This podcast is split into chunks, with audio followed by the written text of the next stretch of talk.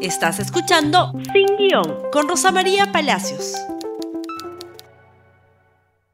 Muy buenos días y bienvenidos nuevamente a Sin Guión. Empezamos como siempre las mañanas. Y muy bien, vamos a empezar con la presidenta Dina Boluarte, que no niega su voz, que no niega la comunicación que tuvo con Maritza Sánchez. ¿Quién es Maritza Sánchez? Una maestra, en efecto, enviada por Pedro Castillo para trabajar en la segunda vuelta electoral como apoyo a la campaña de Dina Boluarte. Dina Boluarte dice que ella caminó sola, que no fue su asistenta, que no fue su secretaria, que no fue quien le organizó la agenda, que no fue nada. Pero no niega lo dicho en el audio que fue ayer propalado por el portal El Foco. En ese audio, Dina Boluarte, su voz le indica a Maritza Sánchez que llame por teléfono a una persona en el Cusco y que le pida que le cubra los pasajes y el hotel en una actividad que se iba a realizar en el Cusco. Escuchemos lo que dijo la presidenta ayer sobre esta pregunta específica. Respecto del audio, gracias por la pregunta. Mire, en la campaña, Dina Boluarte no ha manejado un solo sol y la persona que está soltando los audios, ahora yo puedo concluir de que ha venido con un encargo bien claro del señor que está preso en la Dirois. Yo no sabía que estaba grabando las conversaciones con ella. Yo caminé toda la campaña aquí en Lima de manera tranquila y la señora, la que está soltando los audios y seguramente seguirá soltando más audios, todos los audios que pudiera ir soltando la señora es de una coordinación lícita de poder avanzar el tema de la campaña. Dina Boluarte no tenía, como dicen, financistas.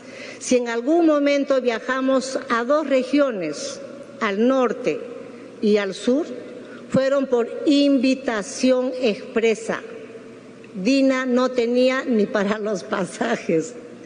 Así es que la señora que está soltando los audios, ella más que nadie y las personas amigas que acompañaron a Dina en la campaña, saben perfectamente que nunca, nunca recibimos un solo sol y no tuvimos logística o financistas, porque la campaña es presidencial, no es vicepresidencial.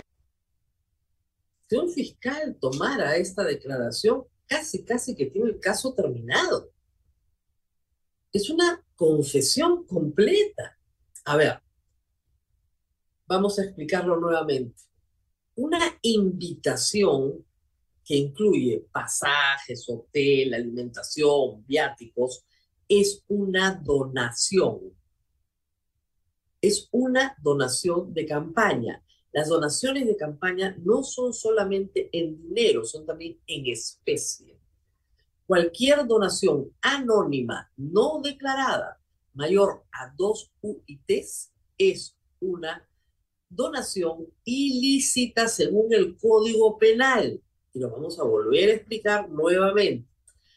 Hasta el año 2019, agosto de 2019, no existía en el Código Penal el delito de donación ilícita a partidos o movimientos políticos. Ese delito se crea porque fuimos a un referéndum en el año 2018 y votamos para modificar la constitución estableciendo que debían haber sanciones penales para el delito de financiamiento ilícito de organizaciones políticas. El Congreso cumple ese encargo e incorpora los artículos 359 A, B, C al Código Penal.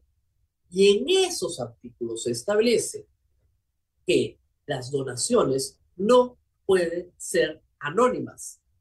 Toda donación de campaña a cualquier candidato a cualquier candidato tiene que constar en la relación de lo entregado a la campaña, así sea una invitación. Dina Boluarte no ha sido grabada por la señora Sánchez. ella graba un audio de WhatsApp. Mucha gente no le gusta escribir en WhatsApp y más bien le gusta hablar en WhatsApp. Pues aprieta el micrófono y habla. Eso es lo que ella ha hecho. Ella ha hablado, ella ha grabado su voz y le ha entregado esta información a esta señora Sánchez, que es la que la ha acompañado en el proceso. Y hay chats entre las dos, como organizan una reunión con Henry, Henry 5 y 30 pm, o pásame la agendita, o aquí te paso la agendita. Es curioso que Dina Boluarte hable de ella misma en tercera persona, ¿no? Es como si se decidiera, como si ella hoy, presidenta, no quisiera ser ella candidata. Entonces, esa, la candidata, no hizo lo que dicen que hizo, no, no, no. Pero yo soy otra. Reitero, reconoce su voz, reconoce la invitación, por tanto, reconoce el pago de pasajes y de hotel y de otras cosas, viáticos, alimentación, etcétera, que son parte de la campaña. Lo reconoce, además dice va a dos puntos, al norte y al sur. Y todas esas donaciones son anónimas. De acuerdo a lo establecido en el Código Penal, reitero, toda donación anónima superior a dos unités es ilícita no ha sido reportada, no ha sido entregada. ¿Qué más dijo? Escuchemos, por favor. Yo con esta tranquilidad puedo decirle al pueblo peruano que podrán, que podrán salir seguramente más audios, porque esta señora vino a nombre del señor Castillo y me dijo, por encargo del profesor Pedro Castillo, vengo a ponerme a su disposición. Fueron las palabras textuales y que la agenda que supuestamente anda diciendo que es mi agenda, nunca le encargué ni a ella ni a nadie que tuviese una agenda a nombre de Dina Boluarte. No tuve asesoras, no tuve secretarias, no tuve asistentes. Dina caminó con su alma sola aquí en Lima haciendo campaña. Y si me alejé algunos instantes de la capital fue por invitación expresa. Y ese audio donde le pido a esta señora que coordine y le digo de manera sutil, si es una invitación, yo no le puedo pedir de manera como que fuera de carácter obligado le tengo que pedir de manera sutil y con delicadeza si es que nos están invitando y nos van a cubrir los pasajes, porque ni para pasajes teníamos. Muchas gracias. Pero si ella está reconociendo que le regalan los pasajes y le regalan el hotel y lo pide de una manera sutil, no niega todo el contenido del audio. Discúlpeme que me ría, pero no estás pues caminando sola, ¿no? Y además hay que decir que lo que Dina Boluarte dice en ese audio es, me llamas a la señora fulana tal y le pides, etcétera, etcétera. Entonces, ¿dónde se supone que va a apuntar esas órdenes la señora que no es su asistente y no es su secretaria porque la otra camina sola? ¿Dónde las va a apuntar? En un papel, pues. Tiene un cuaderno y va apuntando todo lo que la señora Boluarte le pide, que es lo razonable. ¿Por qué estaba asistiéndola. Porque Pedro Castillo le dice, te voy a enviar una persona, y ella lo ha contado, para que te ayude. ¿A qué? A hacer campaña. Entonces, el trabajo de Marisa Sánchez, por supuesto, es gratuito porque es un voluntariado, pero la señora le dio órdenes, recibió colaboraciones y lo acaba de decir sutilmente, pues no íbamos a pedir tampoco, no íbamos a exigir, ¿no? No se puede. A ver, la ley cambió en el 2019, no puede recibir nada. Y esto es una parte de lo que se le imputa a la señora Boluarte, porque el señor Chimaocuro dice que él pagó pasajes de Dina Boluarte y su comitiva, que él pagó los estrados donde Dina Boluarte hablaba, que él gastó aproximadamente, dice la señora Marisa Sánchez, no más de dos UITs, gastó 800 mil soles en esa campaña, no declarados a la autoridad. Obviamente la campaña también favorecía, por supuesto que favorecía a Pedro Castillo, pero Dina Boluarte también era la candidata. Ella no puede decir, no, no, la campaña era presidencial, no vicepresidencial, porque si es así, ahorita ya no tendría cómo ser presidente de la República, pues, porque fueron elegidos en una plancha. Justamente la sucesión constitucional se basa en que hay una plancha. Y ella no puede decir, ah, esa fue la campaña de Castillo, no la mía, yo no tengo nada que ver, yo no sé cómo salí elegida. Acá estoy. Es muy serio lo que está pasando con Dina Boluarte porque su defensa no puede ser peor. Esto en cuanto al pasado, en cuanto a su relación con el señor que está en la de Era su candidato, su presidente, por el que trabajó hasta 15 días antes de juramentar como presidente de la República. Muy bien. ¿Qué más tenemos con Dina Boluarte? La reunión de ayer fue por otro motivo. Escuchemos. El niño costero y el niño global van a caer sobre nuestro territorio nacional.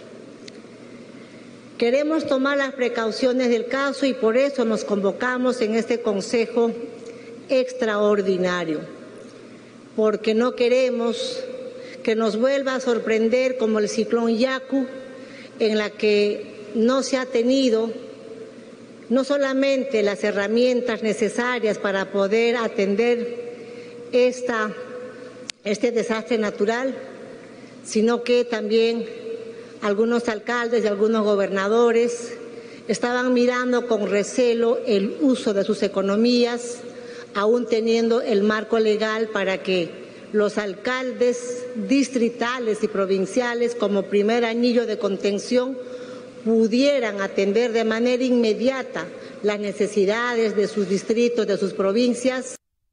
Ha dicho la presidenta que no nos sorprenda como Yaku. Y acá lo tenemos no es un problema que venga de su pasado, es un problema que viene de su presente. Son los serios problemas de gestión que tiene este gobierno. El día 10 de marzo, pasado, hace dos semanas, justamente un viernes, cuando yo les conté que iba a llover mucho, porque acababa de entrevistar al presidente del Senami, aparentemente la presidenta se enteró por este programa no sorprendió a quienes estaban siguiendo los hechos. No sorprende a quien tiene un buen sistema de información o por lo menos lee la portada de los periódicos donde Yaku ya había aparecido hacía varios días. Yaku no fue una sorpresa, un ciclón en el océano no se forma en cinco minutos, ya tenía varios días de formado. Lo que fue, sí, para la señora Boluarte y su equipo una sorpresa es descubrir que teníamos una autoridad que se llama Senami, que le podía dar toda la información que necesitara sobre el tema, y a la que, a la que recién consultó el día 11 y 12, cuando ya las lluvias estaban empezando en todo el país. Ese es el problema. Ha dicho la señora que para mayo, abril y mayo tendremos un niño costero. Eso todavía se tenía que definir pero en fin, y que para diciembre tendremos un niño global. Eso lo sabremos en agosto. No está mal la precaución. Hay mucha obra pública hoy en ejecución que viene del programa de la reconstrucción con cambios, que se termine de ejecutar o que se priorice lo que se tiene que ejecutar primero para lo que va a ser efectivamente 49% de posibilidades hasta hace 15 días, un niño global. que pasó de vigilancia a alerta, pero podría no tenerlos. En el año 2015, el Perú se preparó con mucha fuerza para un niño, un niño. Ciertamente, todo eso que se compró se usó en el fenómeno del niño costero en el año 2017. No está mal que nos preparemos, pero que diga que ya nos agarró de sorpresa es una generalización la agarró de sorpresa a ella y a su gobierno. Estaban mucho más comprometidos en otro tema, que es el otro tema que no viene del pasado de Dina Boluarte, tampoco de su capacidad para la gestión, viene del uso de la fuerza. Una atribución que tiene todo Estado y todo gobierno dentro de los límites establecidos por la Constitución. Y el primer límite es el respeto a la vida. Ayer en Francia, y hemos usado este paralelo ya en otra oportunidad, tres millones de personas salieron a las calles en la novena jornada de protesta. Incendios. El ayuntamiento, me parece que es Toulouse, incendiado. Toma del aeropuerto Charles de Gaulle. Caminos cerrados. 300 detenidos.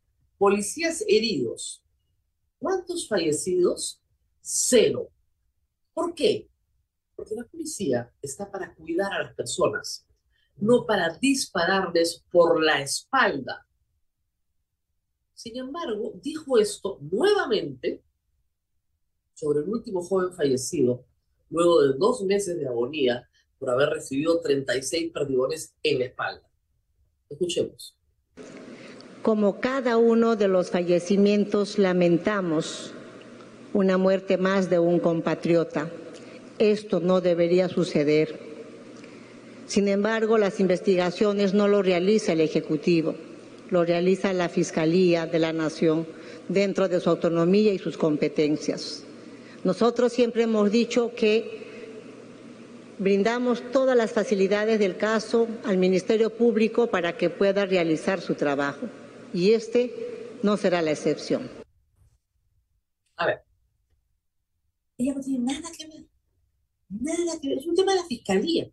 Bueno, ayer han detenido a dos sospechosos, presuntos asesinos del policía de Juliaca, quemado en Juliaca. ¿Quién ha detenido a estos sospechosos? La policía.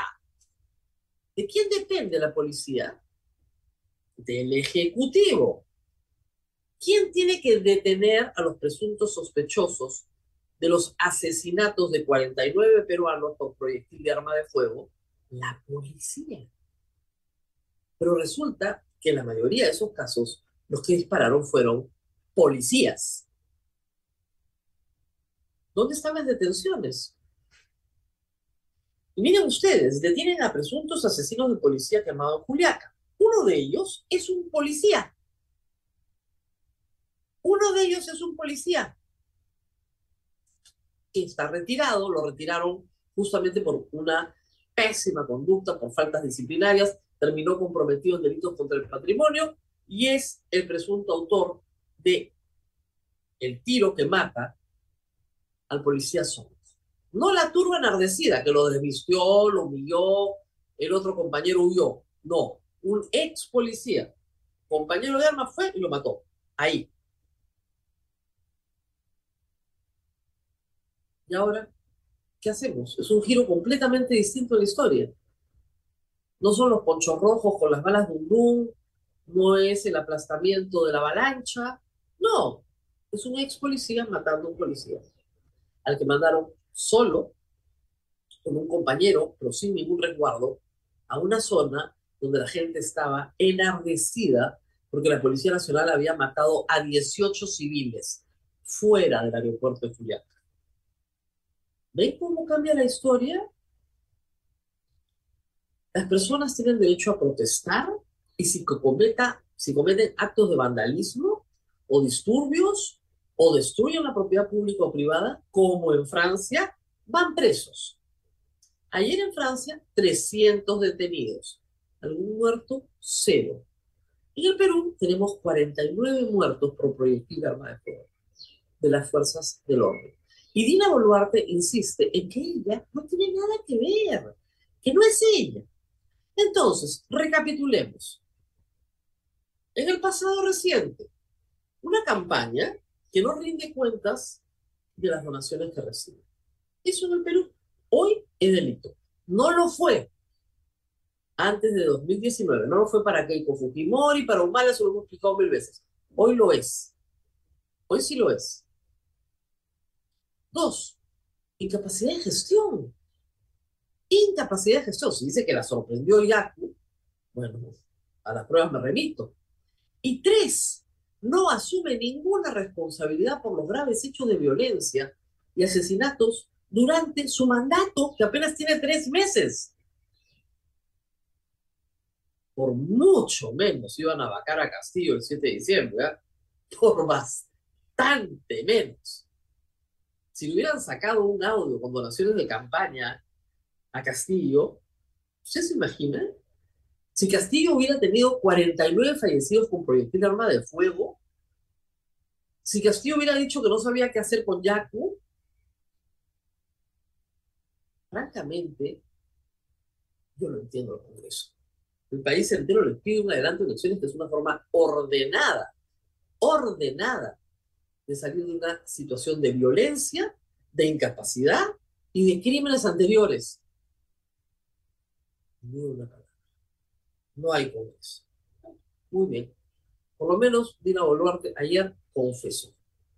Es su voz, sí pidió donaciones, sí las recibió y esa persona trabajó con ella bajo sus órdenes durante la segunda vuelta electoral. Vamos a la pausa porque hay muchas otras interpelaciones y fiscalizaciones y la Boluarte no es la única en problemas y probablemente es la que menos problemas tiene dado el apoyo que tiene del Congreso. Pausa y volvemos.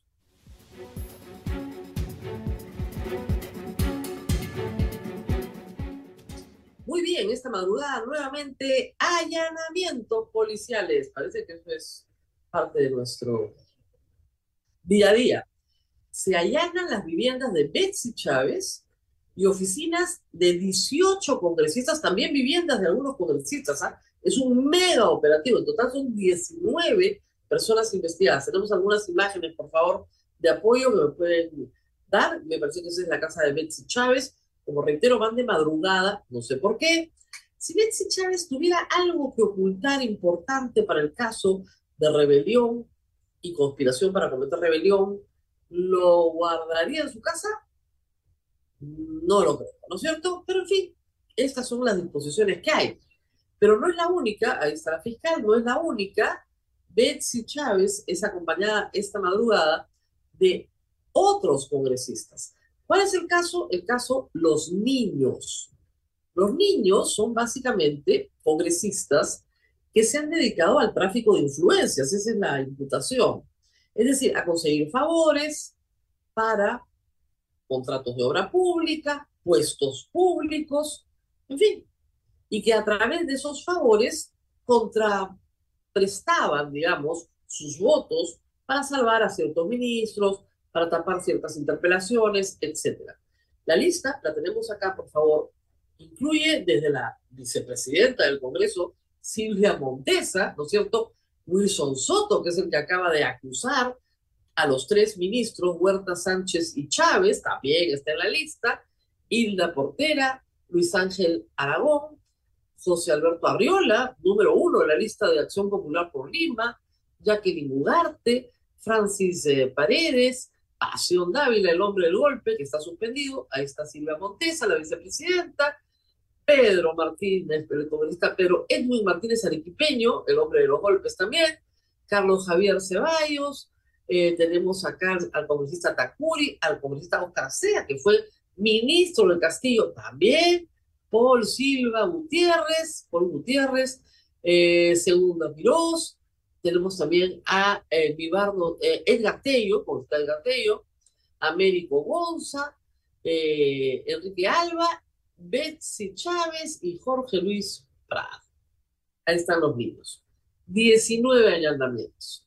Pero no es lo único. Ayer en el Congreso también, además de esto, además de esto, se ha ya comenzado a organizar algunas interpelaciones, ¿no? Ya, esto era el colmo, ¿no?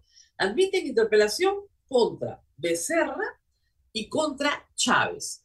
La de Chávez probablemente la más popular, más de 105 votos a favor de interpelar al señor Chávez, porque se le imputa, ¿no es cierto?, responsabilidad política en el caso del ahogamiento de los soldados en Ilave. Que espero por lo menos que alguien abra los ojos y deje de decir que fue una turba enardecida que obligó a los soldados a tirarse al río. Fue su capitán el que les dijo que cruzaran el río, un lugar donde no debían cruzar. Y el capitán, bien, gracias, no se ha tomado ninguna medida disciplinaria. Hay seis jóvenes peruanos muertos. Seis jóvenes de Puno. seis chicos puneños de la misma zona. Y bueno, esto pasa piola. No, ha sido una turba. ¿Cuál turba? Un capitán los ordenó cruzar por donde debían cruzar. La turba estaba lo suficientemente lejos y la turba no los iba a matar, ni les iba a pegar. Turba, yo tengo la puerta de mi casa. Y el gobierno le, la permite. La permite. Entonces ahora todo el mundo tiene una turba. Si no tienes una turba que te persigue, ya en el Perú no eres nadie. Entonces, Chávez va al Congreso. Pero también Becerra. Ahí ha habido más resistencia. Obviamente, Becerra tiene un grupo de congresistas que lo apoya, porque es el congresista que, perdón, es el ministro que ha amparado la toma de su dedo. Amparado completamente y lo van a apoyar. Es muy poco probable que a ninguno de los dos lo censuren, a pesar del entusiasmo para la interpelación.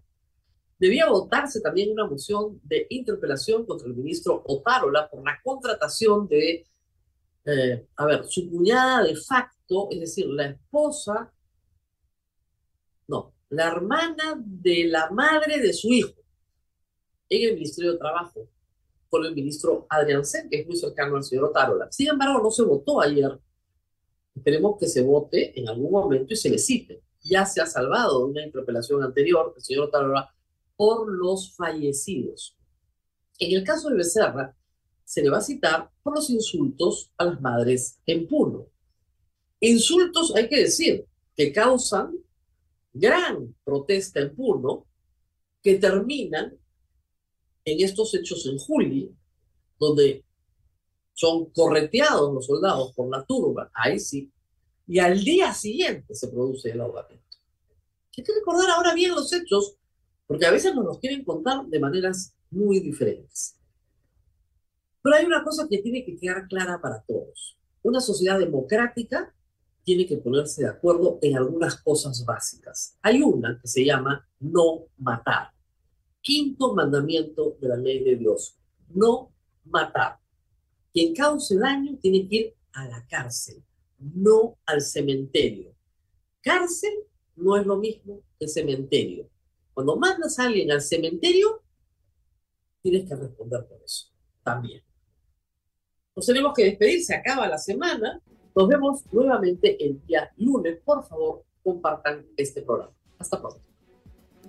Gracias por escuchar Sin Guión con Rosa María Palacios. Suscríbete para que disfrutes más contenidos.